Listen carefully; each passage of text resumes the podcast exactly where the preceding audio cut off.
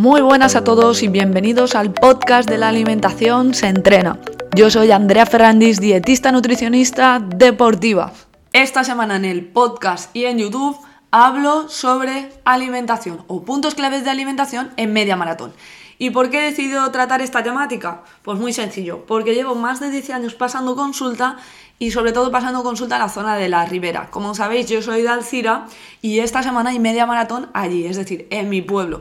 Y como sois muchos deportistas los que llevo que vais a hacer esta prueba, he decidido hacer un vídeo y podcast con todos los puntos clave para esta prueba deportiva. Además, en otros puntos de España, este fin de semana también hay media maratón, como es en el caso de Sevilla, que sois muchos deportistas los que os desplazáis hasta allí, incluso muchos sevillanos que aporto mi granito de arena en su alimentación, que este fin de semana corréis la media maratón.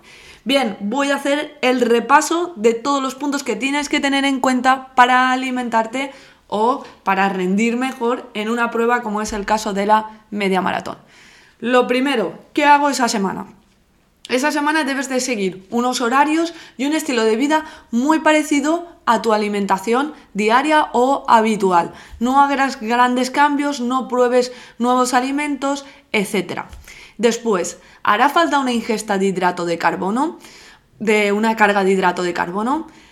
Eh, depende. Si es una prueba importante para ti o una prueba principal, sí que sería interesante hacer una carga de hidratos de carbono. Sin embargo, si es una prueba modo de entrenamiento porque estás preparando otra prueba de más larga duración, como es un Ironman, un maratón, etc., no será tan necesario esa carga de hidrato de carbono. En caso de que sea tu prueba principal, esa ingesta de hidrato de carbono, esa carga, deberás de realizarla tres días antes haciendo un incremento progresivo de hidrato de carbono, sobre todo en las ingestas principales. Si, por ejemplo, estás acostumbrado a consumir entre 80 y 100 gramos de hidrato de carbono en cada ingesta, deberás de subirlo a los 100, 110, 120. Va a depender de cada persona y la tolerancia que tenga a la ingesta de esos hidratos de carbono. Eso es muy importante trabajarlo con tu Nutri y ella te va a pautar muy fácilmente ese incremento, te va a poner las cantidades de hidrato de carbono, etc. Incluso muchas veces no hace falta ni pesarlo. Simplemente es que tu Nutri te dirá, oye, esta semana incluye mayor cantidad, o vamos a incluir eh, más raciones de, tubérculos, por ejemplo, de patata, batata, de zanahoria, etc. Y de esta manera conseguimos llegar con las reservas de glucógeno a la salida llenas. Bien, para todos será muy importante dos ingestas previas a esa prueba. La primera es la cena y la segunda es el desayuno. Así que voy a empezar repasando las características que debe de tener una cena previa a una media maratón. Hay varios puntos clave. El primero para mí es que debe de ser rica en hidrato de carbono y además rica en hidrato de carbono complejo con alguno simple, ¿vale? ¿Y esto qué lo cumple? Pues por ejemplo el pan, la pasta, eh, la patata, eh, el arroz. Deberás de saber qué tipo de hidrato de carbono a ti te sienta mejor previamente a una prueba deportiva. Muchos deportistas míos tenéis planificado pizza. ¿Por qué? Porque esa masa es rica en hidrato de carbono y tiene hidrato de carbono simple junto con complejo. Y es una manera vosotros de tener también una vía de escape y un desagüe y pensar que es como una cena libre. ¿Por qué? Porque es un tipo de alimento que os suele gustar bastante. Por otra parte, debe de contener proteína. Además, una proteína de calidad y una proteína que sea fácil de digerir para ti. Es decir, no tiene sentido incluir embutidos. ¿Por qué? Porque son ricos en grasa, eh, son ricos en sodio, eh, ricos en fibra, algunos tipos de hidrato de carbono, etc. ¿Vale? Es muy importante que sea una proteína de fácil digestión, como es pescado, es carne blanca o incluso veganos o vegetarianos podéis utilizar soja texturizada, podéis utilizar eh, legumbres, eh, tofu, etcétera, ¿vale? Pero es muy importante, combinación de hidrato de carbono junto con proteína. Además, yo siempre recomiendo incluir algo de verdura, ¿por qué? Porque te va a aportar eh, vitaminas y te va a aportar minerales. Y también de postre, fruta, por lo mismo, por el contenido de vitaminas y minerales. Y una fruta que suelas tolerar bien. Aquí puede ser, por ejemplo, un plátano, porque además contiene potasio, etcétera.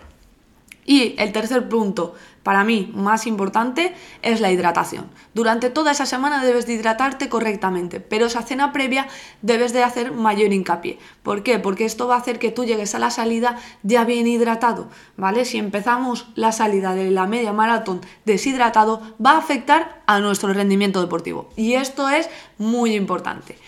Muchas veces me preguntáis si sería una buena estrategia utilizar bebidas isotónicas en esa cena.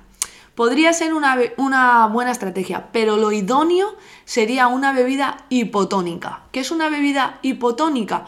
Pues es una bebida que contiene aproximadamente entre 4 y 6% de hidrato de carbono, ¿vale? Esto traducido es unos 20 o 30 gramos eh, de hidrato de carbono por litro y además tiene que contener un gramo de sal aproximadamente. Estas preparaciones las podemos hacer en casa utilizando diferentes tipos de hidrato de carbono. Si no, sería una buena estrategia incluir una bebida isotónica, ¿vale? No habría ningún problema en este caso. Bien, ¿Qué hacemos al día siguiente? ¿Qué desayunamos? Bueno, la teoría dice que debemos de desayunar entre una hora y cuatro horas antes. Esto va a depender de tu tolerancia y a qué estés acostumbrado. Por ejemplo, hay personas que desayunan tres horas antes de una salida y tienen problemas gástricos. Sin embargo, hay personas que están en la salida comiéndose un plátano y no tienen ningún problema luego en correr, ¿vale? Entonces, esto es muy importante que tú te conozcas y de realizar el teaming en función de tus características y en función de lo que hayas entrenado. Pero esa ingesta previa debe de cumplir una serie de características. Ser rica en hidrato de carbono, contener algo de proteína y aportar hidratación. ¿Ese hidrato de carbono puede ser simple? Sí, de hecho sería una buena estrategia. Y además, cuanto más cerca de la hora de la salida, debemos de buscar preparaciones más líquidas e incluso hidratos de carbono más simples.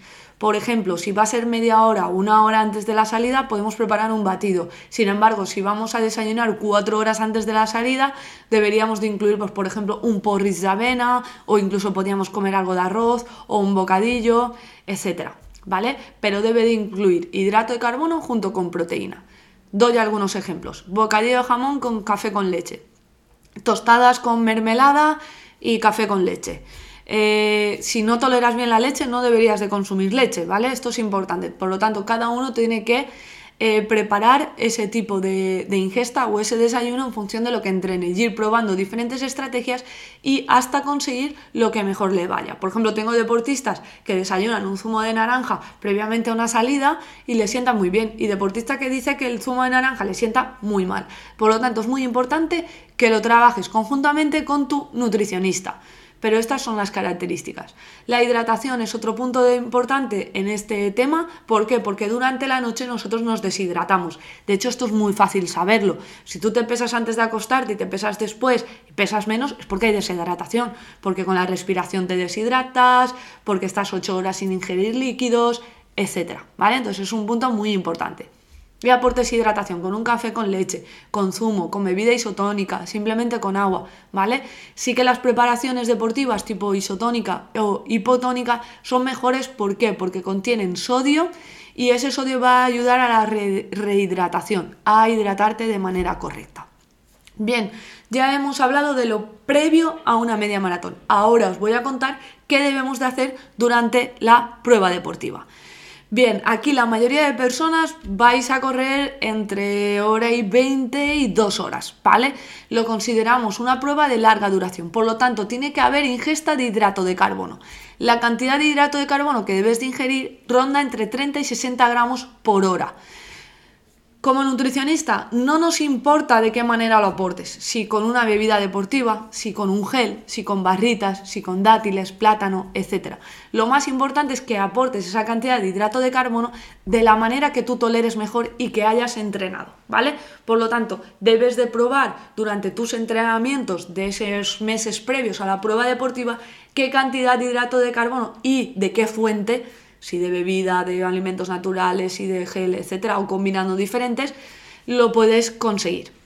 Bien, los geles deportivos, por ejemplo, Debes de leer el etiquetado. Hay geles que contienen 20 gramos de hidrato de carbono, hay geles que contienen 40, 60, etc. Sí que es importante que cuanto mayor cantidad de hidrato de carbono contenga, que hagas una combinación de diferentes fuentes de hidrato de carbono, sobre todo polímeros de glucosa junto con fructosa. Y el ratio correcto sería un 2-1, ¿vale? Esto es teoría, pero bueno, con leer el etiquetado y ver que contiene algún tipo de hidrato de carbono más fructosa, ya sabrías que ese gel eh, lo vas a tolerar mejor que un gel que solamente contenga un, eh, polímeros de glucosa, ¿vale? Entonces esto es un punto muy importante. La bebida isotónica es otra manera de aportar hidratación y aportar también hidrato de carbono. Así que simplemente combinando un gel con una buena hidratación de isotónica ya estarías llegando a esos 30-60 gramos por hora de hidrato de carbono. Por ejemplo, una bebida isotónica contiene aproximadamente por litro entre unos 30 y 45 gramos de hidrato de carbono. Hablamos de entre un 6 y un 9% de hidrato de carbono. Si es la de la prueba la que vas a utilizar, debes de leer el etiquetado y saber, y la información normalmente está en la web de la, de la prueba. Y esto es un punto muy importante.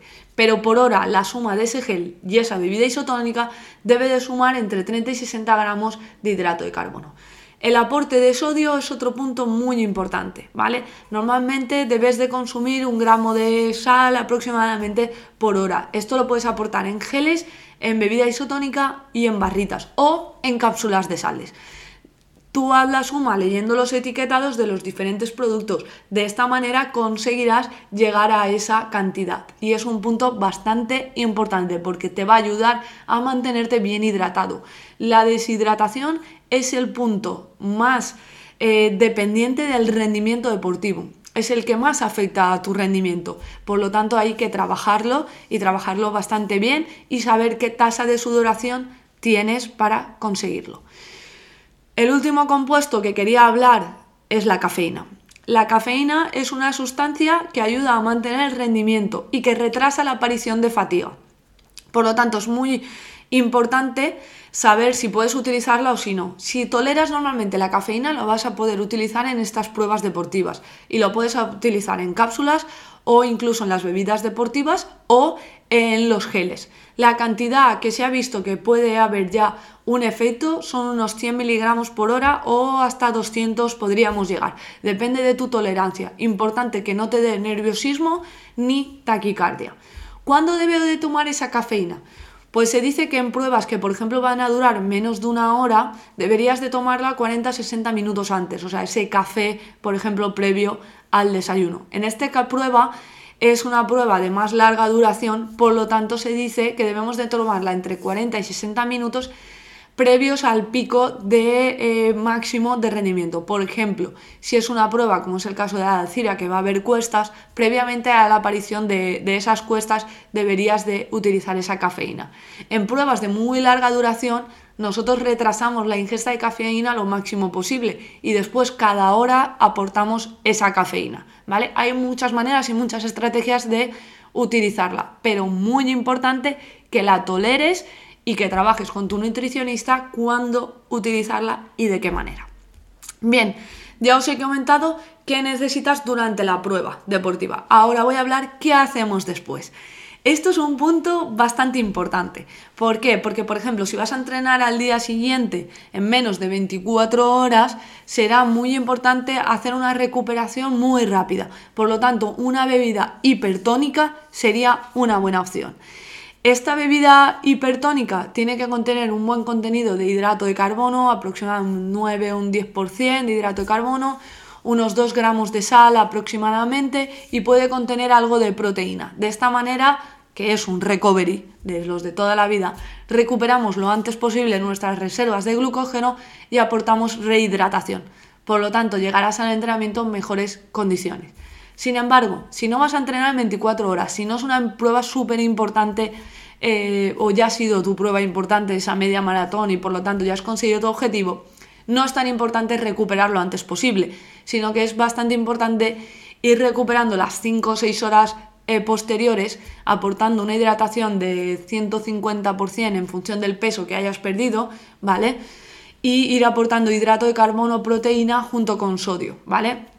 Esto simplemente con el almuerzo de después, la media mañana que decimos nosotros en el resto de España, que como sabéis los valencianos decimos almuerzo a la media mañana. Bueno, después de este almuerzo, eh, este almuerzo puede aportar hidrato de carbono, proteína junto con verdura y fruta sería una buena, una buena opción. Por ejemplo, una buena paella valenciana sería una buena opción porque cumple con esas características, un buen bocadillo de tortilla, por ejemplo, o simplemente unas legumbres con arroz, etc. Hay muchas maneras de recuperar y no hace falta ir directamente a ese recovery. Bien, ya he trabajado todos los puntos, es decir, la previa a la, media maratón, a durante la media maratón y después la media maratón. Esto para mí son los puntos más importantes de este tipo de prueba deportiva. Espero que os haya gustado este podcast y este vídeo que estoy grabando para YouTube. Y nada, cualquier cosa podéis escribirme en cualquier red social, arroba Andrea Ferrandis y, estoy siempre encantada a ayudaros. Y además os dejo enlace para mi newsletter, que ahí subo contenido exclusivo para los que estáis inscritos. Muchas gracias a todos, un saludo y nos vemos en próximos vídeos y podcast.